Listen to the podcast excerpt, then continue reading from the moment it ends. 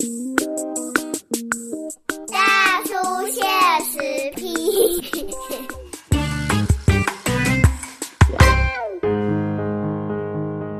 欢迎收听波多联播榜 FM 九九点一大千电台，宝岛区政治来个咱大叔现实批的时间了哈。咱这礼拜要来讲什么议题呢？谈一谈这个地方防疫到底逆时钟还是顺时钟啦哈。呃，这个事情烧了蛮久的，有关彰化的有一个案四八五的一个武汉肺炎的确诊病例的事件哈，烧到现在哦，从彰化烧到全台湾了哈，大家吵着要到底要不要普筛。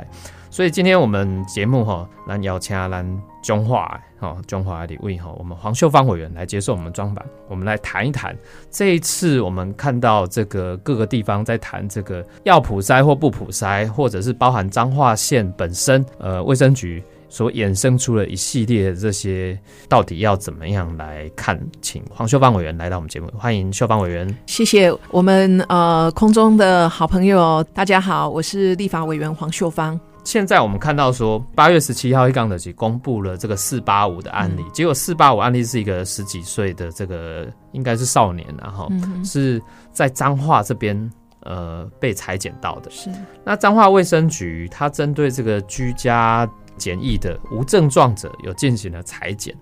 结果现在引发了一些争议哈，就是因为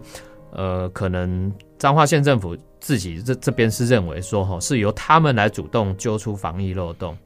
那可是陈时中部长是说，为了避免怀疑被吃案，所以现在动用这个政风单位以公正第三方来介入，因为很多人就对这个政风单位要介入吼，就觉得哎绿色恐怖啊，或者是说觉得呃为什么会用到政风单位，所以有有人不少有质疑，然后质疑这个陈时中部长。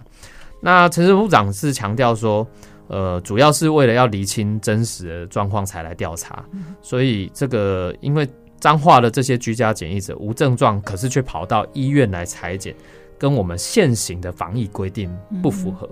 好，所以呃，主要是要掌握情况，不是要处分地方卫生主管机关。那现在我们就看到中央跟地方好像有一点不同调的状况哈，所以是请这个呃。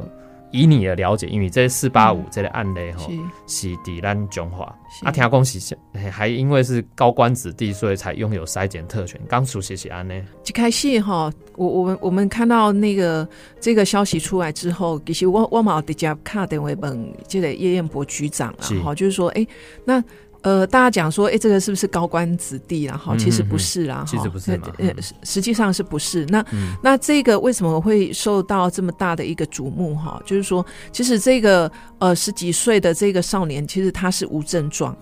如以现在我们呃这个中央指挥中心哈，疫情指挥中心，他是呃有症状哈。会会一定会去啊，就是通报，然后裁剪嘛，哈。那这个部分它是无症状，那无症状的话，为什么卫生局会主动裁剪？对啊，这个一开始大家就是哎，那无症状你是怎么把它揪出来的啦？哈，那大大家从这边去质疑哈，那。这个就牵扯到是说，哎，地方跟中央的这个步调是不一样的。哈，疫情指挥中心这边规定是，你有症状，哈，就是一定通报，然后裁剪，确诊就是送医治疗嘛，哈。那无症状的话，你是怎么样去做裁剪呢？那才才爆发出来说，哎，其实他从四月份开始，就这个呃，全部居家检疫的民众，全部都呃，这个只要民众。有意愿的话，他就是请你到医院去做裁剪，等于说有一点像抽检，不是全部全面的普不是不是，就是如果你有意愿的话，你就到医院哈，他就会他就会跟你讲说，你到哪一家医院去哈去做这个裁剪哈，所以是这样子被。这个检疫出来的哈，那这个大家就觉得说，哎，那呃，一方面就是说你跟中央的步调不一样，好，那再来就是说，这个民众他到医院的话，他是用什么样的方式去了哈？啊，怎么去？好，怎怎么去嘛？哈，那那又牵扯到说，啊那这个会不会是变成是一个防疫的漏洞？对，所以为什么陈时中部长第一时间他就想说，哎，那是要用那个呃政风单位去调查哈？其实。一开始我也觉得说，哎，为什么要用正风去调查？啊，大概也听有正风被调查，就一凶，哎，一凶就败哈。其实我我问了很多公务人员啦，哈，其实他们会认为就是说，中正风在早期哈，嗯，的是一种人恶嘛，哈，对对，可是对于公务人员来讲，的是公立是有贪污哈，好，或者是有违法的话，你就是用正风去调查。是啊，那所以正风给一般公务人员的这个印象真的是非常差。那那一天我有问，我说，哎，部长，那你为什么要用正风去调查嘛？哈，部长有特别提到，就是说，哎，那为了就是说避免有一些人会觉得说，哎，那卫福部是不是要吃案？哈，因为有之前有一些案子哈，很多人就会觉得说，哎，那你卫福部是不是吃案，或者疫情指挥中心是不是吃案？所以针对这一这一件，他们也很谨慎啊，哈，就说啊，那就由第三方的公证单位去去调查哈。那当然就是说，那时候疫情指挥中心讲出来之后，那当然就是引起社会的哗然然后就是说，哎，这个真的好像。呃，不太应该哈。那当然就是说，呃，我我们也希望说这件事能够水落石出哈。那呃，我我会觉得说，呃，未来彰化县政府如果要做的话，第一一定要通报。一定要通报这个中央哈，对，一定要通报疫情指挥中心。就是说，叶局长说，如果重来的话，他还会是，他还会他他还会再做。呃，希望就是说，彰化县政府如果未来还要继续做的话，第一，你的步调一定要跟中央一致。对，如果你今天步调跟中央不一致的话，真的非常容易成为防疫的破口。是。再就是说，你如果真的要做的话。你也要让民众知道，呃，你为什么要做？那再就是说，你是不是要有专车接送？专车接送，一定要有专车接送。你你不是让他自己开车，好，或者是家人接送，好，或者是自己用走路的去，或者骑摩托车，不能这样子。你一定是要有呃专人接送。那到呃这个固定的地方，好去做裁剪。那做裁剪的话，你。呃，这个安全措施也要做好。对，就有一个民众，他就特别提到，就是说他去可能躺着，然后下一个人也好像也没有做这个消毒，然后第二个人又躺上去哈。所以如果如果万一他真的是一个呃有带有病毒的话，那可能他就会传染给第二个人哈。所以我我会觉得说。呃，彰化县呃，这个卫生局当然会有一些呃行政上的一些疏失啊，哈，或者是有一些瑕疵。嗯，就是说从二月份我们呃疫情一开始，我们已经呃这个一级开设，好防疫一级开设。那当然所有的总指挥就是呃指挥官就是陈时中，嗯所有中央跟地方每个人就是要听指挥官的啦，哈，你不能中央做中央的，地方做地方的，那这样真的会成为一个防疫的大破口。对，因为基本上好都。这个彰化，这个彰化县这边哦，他们这个王惠美县长啊，共也共叫做超前部署了哈，也超前部署共为四月份开始，一直到七月七月份，总共裁剪其实超过了大概一千五百左右的案例然后。啊，裁剪这么多，啊，现在只验了一例是确诊，嗯，那所以就是有人会觉得说，哎，阿丽尔。采了那么多采一例啊，还有可能，比如说有时候会发生什么伪阳性、伪阴性等等这些状况，就是说是 gay gay 阳性嘛，可能的其实不是真的确诊。那因为其实，呃，其实，在之前也有一个像日本的一个呃留学生，他回到日从台湾回到日本，然后一度一度被认为是确诊。后来确认是说伪阳性，也就是说他其实是没有得到这个武汉肺炎病毒。那当然是大家虚惊一场了哈。所以其实这个社区在做防疫的时候，这个普筛这件事情，就是说，因为现在呃大家在炒普筛，可是我们先回到彰化县来讲，彰化县的这个叶局长一共也叫做精准筛检。精准筛检到底这样的这个这个名词可不可以成立？如果以彰化来看，嗯。其实哈，这个如如果说要精准筛检的话，真的呃，你说验了呃一千四百七十位了哈，那你也只有验一位哈，就是就是说有一位确诊嘛哈，那这个也是民众的呃，譬如说你你要来裁剪，也是经过呃这个民众有意愿的话才来做裁剪哈，所以我会觉得说，哎，这个这个可以用精准筛检来讲嘛，好像也不。不太行哈，那再就是说，如果如果今天呃这个全部普筛的话，那万一啦哈，万万一就是说有民众他说他去筛检完之后，那他说哎、他他是阴性，好，比如说他哎可能隔几天之后就跟他讲说，哎、你你你来裁剪的是阴性，哈、嗯那这个民众他可能跟家人的接触，也也许他原本是在呃一个房间里面的，就就是会比较放松啦，对，好就不会像说啊，我我可能呃我还没裁剪之前，我怕担心哈，我是不是有这个呃这个病毒，嗯。所以我我就自己自己会做的会会做的比较好，而且会比较谨慎。嗯。那呃卫生局跟他讲说，哎、你裁剪是阴性之后，他可能就会比较松懈了哈。嗯所以就刚刚呃你讲的，就是说有的呃是不是伪阳性或伪阴性啊？哈，这个都会造成呃民众的这个心理。如果他今天啊、是伪阳性的话，就是可能就造成人心惶惶啦哈。嗯那如果呃伪阴性的话，也许他真的实际上是真的有，可是他他又这个疏忽了，对啊对，所以所以我觉得说，呃，以目前中央疫情指挥中心的这个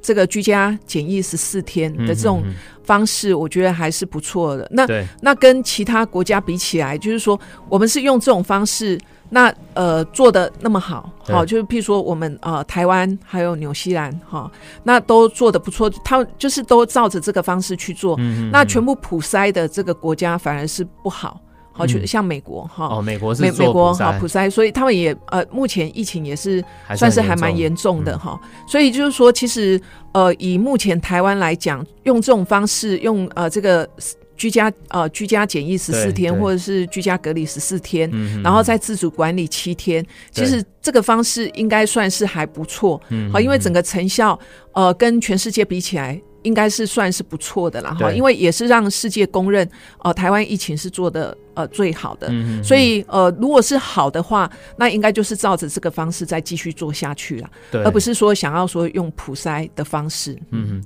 因为现在我们台湾的这个做法就是说境，因为今嘛大部就是都是确诊的案件都境外移入，对，那境外一入其实我们在这个海关的第一道关卡的时候，我们就把关了，嗯。哦，一进来台湾的，我们现在都要居家，所谓做的居家检疫十四天嘛，啊，居家检疫十四天，其实有时候因为可能每个人对病毒的状况不一样，有时候比较明显的症状就出现，那也有一些无症状的啦，哈、可是我。我看这个，根据医疗的专家说，因为你隔离了十四天，如果真的没有症状，其实那个病毒量全部都会消失，或者甚甚至变得比较弱了。吼最好的方法还是要做居家检疫十四天这样，嗯然后当然勤洗手、戴口罩这些不可少了。哈。那这个这个是我觉得是目前中央的一些规范。那嗯中央规范现在跟地方有开始有落差，那甚至我们看到这个消息讲说啊，国民党诶，公下面要求十四县市哦，嗯大概拢拢做普赛。嗯那当然不是新北市长这个侯友谊就打脸了，跳出来还有公呃呃，这个还是配合中央，嗯他们没有打算要做普筛。那这个事情哦，我搞条件没有报告的讲，因为我们来看一下国外的案例。你够瓜哈，现在我们德国，德国呃，这个其实疫情又死灰复燃哦。这个其实以德国来讲，柏林啊，柏林他们就是呃汉堡，德国的汉堡市，汉堡市呢，他们就做普筛，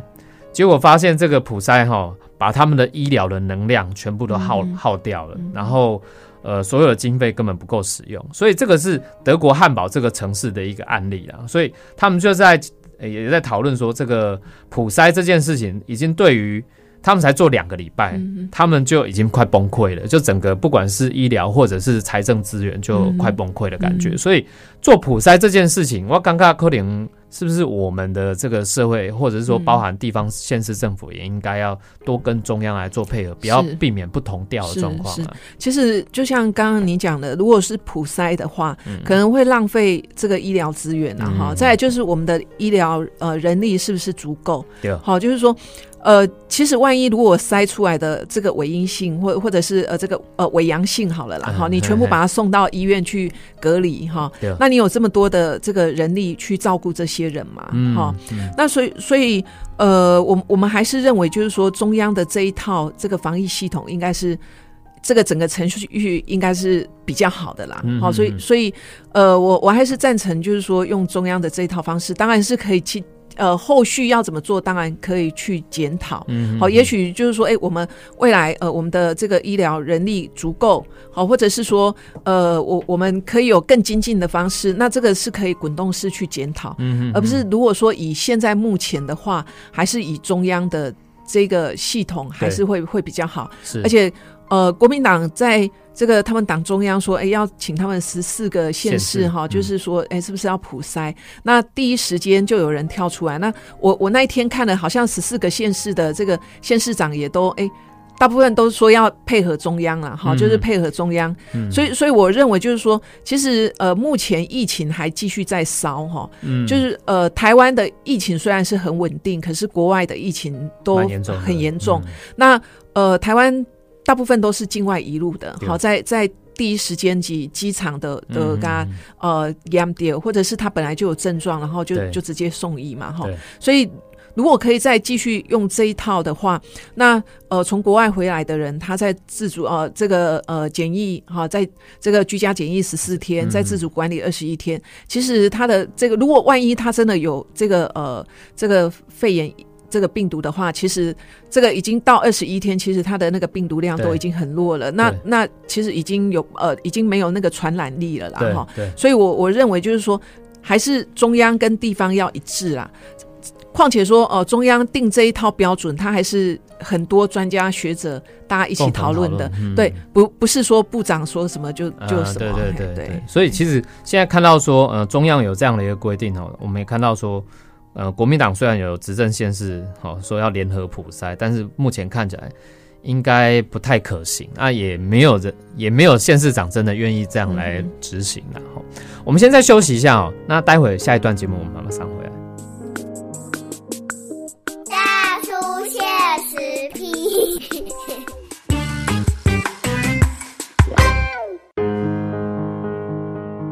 欢迎大家波多联播榜 FM 九九点一大千电台，报道去政治人触笔公敬敌啊哈！今天我们大叔现实兵哈，邀请到咱中华的李位哈黄秀芳委员来到我们节目哈。那刚刚也提到说，其实中央地方好像这个在防疫措施上不太同调，然后也有这些国民党哈党中央我们在那想啥，那公前面被咧十四县市拢要来联合普筛啦哈。啊，当然，在联合普筛马上就被打脸，包含这个苗栗啊、台中啊、新北、宜兰都保持这个保留态度哦，不一定被配合因党中央的公换。啊，当然，基本上那么快点讲普筛，他刚其实前前一段节目里面，我们黄委员也跟我们大家谈到说，这个普筛哈，如果真的要做，还不如好好来用我们现行的哈的方法，比如说你就好好的居家检疫。这个十四天，然后自主管理七天，这样子其实就可以把这个病毒量就可以呃让它降低，甚至都消失了。然后这个其实是我们刚刚委员的说法。那来跟大家报告一下最新的消息哦。其实这礼拜啊，这个呃针对彰化县卫生局，因为疑似用大量无症状的居家检疫者来裁剪。那中央流行疫情指挥中心的发言人庄仁祥吼，在礼拜一的时候就表示。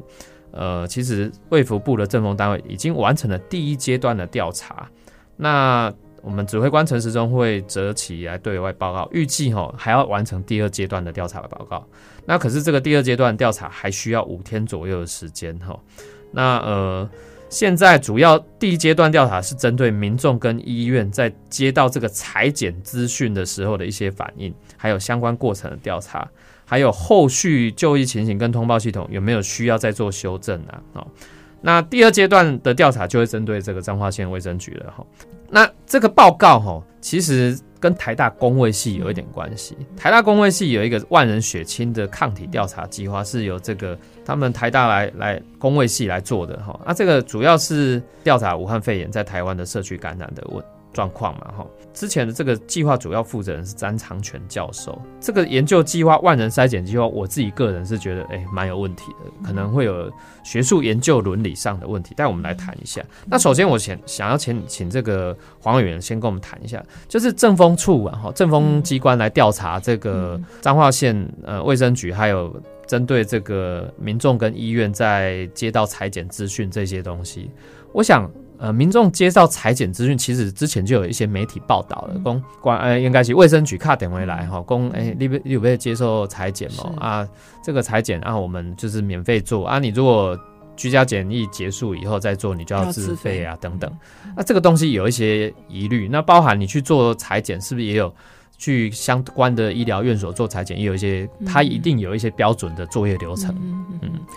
呃。其实我我也接到几位民众哈来打电话来，嘿嘿，对对对，他嗯他们是打电话来，就是说，呃，一开始他们也不知道，不不知道这样的状况哈，是媒体爆出来之后，他们才知道说，呃，卫生局这样主动邀请他们去做裁剪是违法的哈。那他们他们一开始也会觉得说，哦、我我现在在做居家检疫，那啊呃，卫生局打电话来，他。他会希望就是说你要去哈，要要去医院做裁剪。那民众他第一个会觉得说，那我对我有什么好处？嗯他会跟你讲说，你现在去只要付挂号费。那再如果说你你这个呃十四天出关之后你要做裁剪的话，就要自费。自费，那通常民众会觉得说，哦啊啊那外当先这谁钱呢哈？啊，啊，也可以让自己安心，哎所以他他通常会有这种心理，他就会觉得说好，那他就他就他就愿意去，哎所以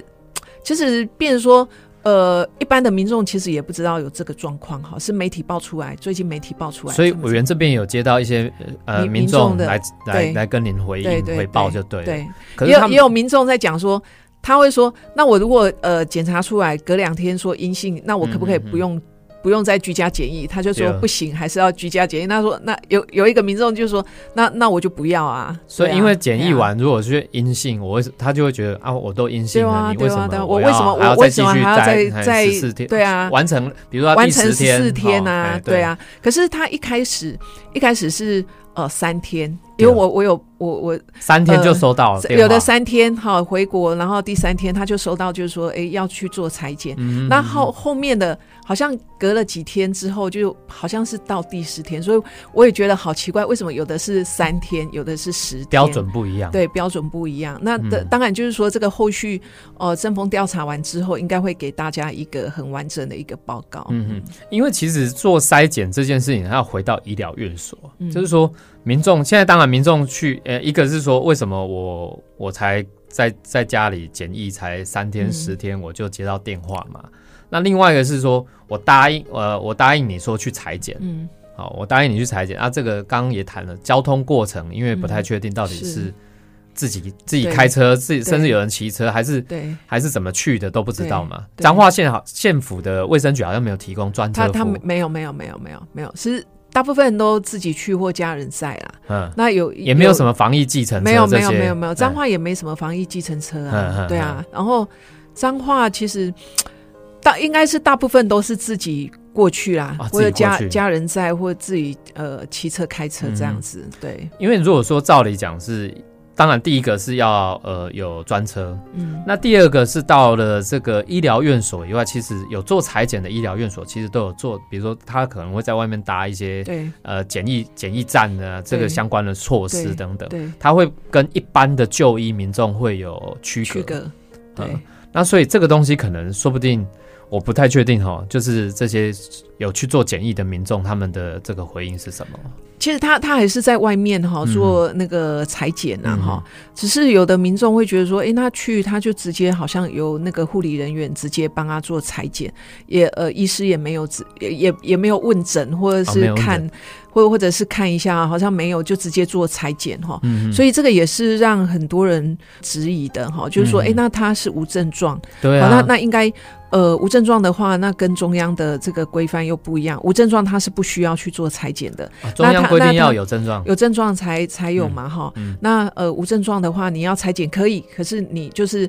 呃自费啊。可是你你是在居家检疫十四天之后再再去做裁剪，而不是在这十四天当中去做裁剪嘛。嗯好、所以所以就是说这一点，那那医师是勾选什么？好、医师，比如说这个都这个都是这个都是由医院这边申报出去嘛？啊，哈对啊，因为申报对啊为什么卫福部请钱卫卫福部这边申请经费，嗯那那这个呃医院的医师他是勾选，为什么他需要做裁剪？嗯好，这个也是让很多人去质疑的哈。那当然就是说，呃。部长这边也特别提到，就是说希望由第三方公证单位去做调查，这样可能会比较有公正性然后，才不会让人家觉得，哎、卫福部然后调查地方的卫生局好像有上欺下的这种感觉，嗯哼哼哼。对，对，因为这个其实，在做呃裁剪的这个过程里面，你看到说，呃，当然呃医医疗院所了，他们必须要去要报经费，嗯。因为裁剪这个对所有的他他不是他他不是由卫生局这边去申请，对，他不是由那个也医院哈，由医院这各个医院所以对卫福部只会知道说啊，彰化所有的有做裁剪的医院回报了多少案例回来嘛，对对对哦对。对所以不会不会知道说是卫生局回报多少案例，，对其其实我在第一时间我也问了，我我也问了，就是说，哎、奇奇怪，那他们做了这么久，从四月份做，啊然后做做嗯这么久，那中央完全不知道嘛？哈、嗯，那当然就是说，部长那时候也特别提到，就是说，哎、他们我真的不知道，真的不知道，因为是从嗯。医院这边申报，对那医院申报的话，他们认为就是说有必要，有必要做裁剪的，是是有必要做裁剪的。嗯对，嗯那他的个案数也没有比其他县市多，嗯好，因为全部是一千一千多人嘛，所以也没有特别突出啦。对对，对。就说人数也不是说标的很高还是什么，嗯所以他们也不会特别去注意。嗯，另外一个问题，我想请教黄委员，就是说，因为现在呃做裁剪这件事，从四月刚刚讲四月到嗯。七月，总有超一千五百例左右的裁剪的量，哦，那其实居家检疫的人，哈，因为你讲第三缸啊，第十缸要出来，嗯。因为做居家检疫，其实台呃我们的地方的民政系统或警政都会知道讲啊，有人造出来，是，好、啊有人造出来，伊当然爱去把这个人吹出来嘛，嗯。吼、啊警察会去吹。嗯，啊，想要中化关的警察好像没有才配合哦。啊，这个咱中化关的这个馆长到底伊是安怎去管理伊的这个民政系统、警政系统？所以所以，所以这个事情发生之后，哈，嗯。我我我们也会觉得说，嗯，第一个，呃，这个县县政府这边有没有协调这个，呃，这个先协调警政单位嘛，哈，或者是民政单位，因为通常在其他警察的谁来啊？警警察的灾嘛，哈、嗯啊，所以呃，我我们也听到有一个案例，他是呃出去超过半个小时之后，嗯。警察就是说，哎、你你你行没出去啊，先呐、嗯。然后那个那个民众就说，哎、是卫生局要我去医院去做裁剪。嗯，好那这样好像就好像就没事了这样子哈，所以我我我在想，第一个就是说，呃，是不是呃卫生局是不是也有去协调这个呃警政单位或者是民政单位，就是说有有这些人要出去，嗯。或者是有还有另外一种可能，就是说他的警政单位跟这个呃地方的这个呃民政民民政单位，是不是他的呃没有确实没有确实去、嗯没有确实掌握。去，掌握好，即使这个人已经出去了，那他没有第一时间去掌握这个人已经在外面爬爬照了。是这这个是我们也这个也是我们质疑的啦哈，哎要不然通常我们也会。呃，这个收到很多人，就是说，在一开始的时候，不是他外出去外面闷很久，然后就出去外面便利商店买个东西，嗯跟第一时间哎的的警察的 K 个通敌啊，好，就是警察就会知道了。对，那彰化，呃，从四月份到现在有一千呃一千五百名，一千四呃一千四百七十名，对，也是类似这样子状况。他出去外面裁剪，至少也要两三个小时吧。是啊，好、急救地几外口应该两三点钟吧，哈。嗯。啊，这这两三点钟，固干无其他的呃警察啦好，还是讲里长啦去做吼，追踪啊，船长啦嗯。吼，啊，卡电话甲你问讲，哎、啊，你即马人那是外口？对，因为咱基本上用手机是。哎 GPS 怎样一直对对照出来嘛，对对哈，对对，所以呃，这这个应该也是中央这个呃会去调查啦。嗯，其实我得觉得整个状况应该要调查清楚。对，呃，第一个就是说，如果地方没有错的话，那当然就是还还地方一个清白嘛。哈那如果地方有错的话，你你就是要去指正他嘛。哈，对对，在如果他要再继续做的话，你当然是要求他就是要按照中央的 SOP 下去走，是你不能再各做各的。对，嗯嗯，因为今麦看起来哈，这个彰化县政府哈，因为我严严格来讲哦，我别刚刚讲这只是单一是卫生局的责任，嗯有可能是整个县政府的各个机关之间，我不知道他们的横向联系如何啦嗯哈。啊，到底到底这个，比如说卫生局要做这个要求民众裁剪的时候，其他的机关到底知不知道？我们也希望说，至少这个政风机关调查哈，可以还原那个真相这样子。那另外一个最后就是说，我们看到说这一次这个裁剪，因为它涉及一个就是好像是跟学术单位台大的这个工位、这个工位研究哦有一些关联呢、那好像这个裁剪的资料有可能会变成学术的研究，嗯，学术研究当然就是这些教授会发表一些论文期哎学学术论文，然后嗯。在期刊发表这样子。这个东西我觉得它涉及了一个研究伦理上，因为去裁剪的民众，伊可能不一定知影讲啊，原来我去验的我抽的那个血，嗯可能是原来是其研究其中一部分。嗯做研究是安尼啦，做研究研究方法里面很重要，就是说研究伦理。啊。研究伦理其中一个叫做受试者吼或受测者吼被研究的人呐，安尼来讲，他要有知情同意权，对，讲伊要知影起码你要做的这个物件，未来要做当当做什么用途来讲，